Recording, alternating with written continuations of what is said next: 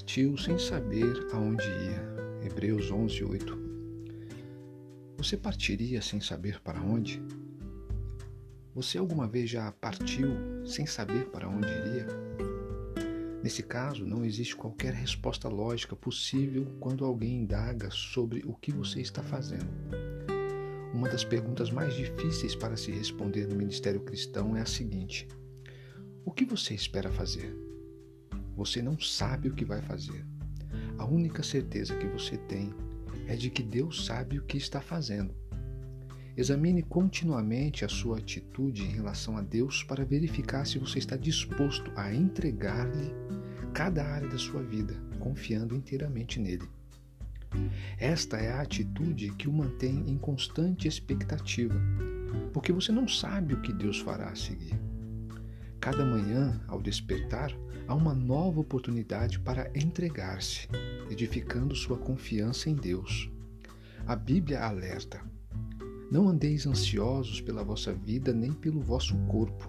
Lucas 12, 22. Em outras palavras, não se preocupe com os assuntos que o inquietaram antes de haver decidido entregar-se. Você já perguntou a Deus o que ele vai fazer? Ele nunca lhe dirá. O Senhor não lhe diz o que fará, ele revela a você quem ele é. Você crê num Deus que realiza milagres? Você se entregará em completa submissão a ele até não se surpreender mais com nenhum ponto ou vírgula de nada do que ele faz?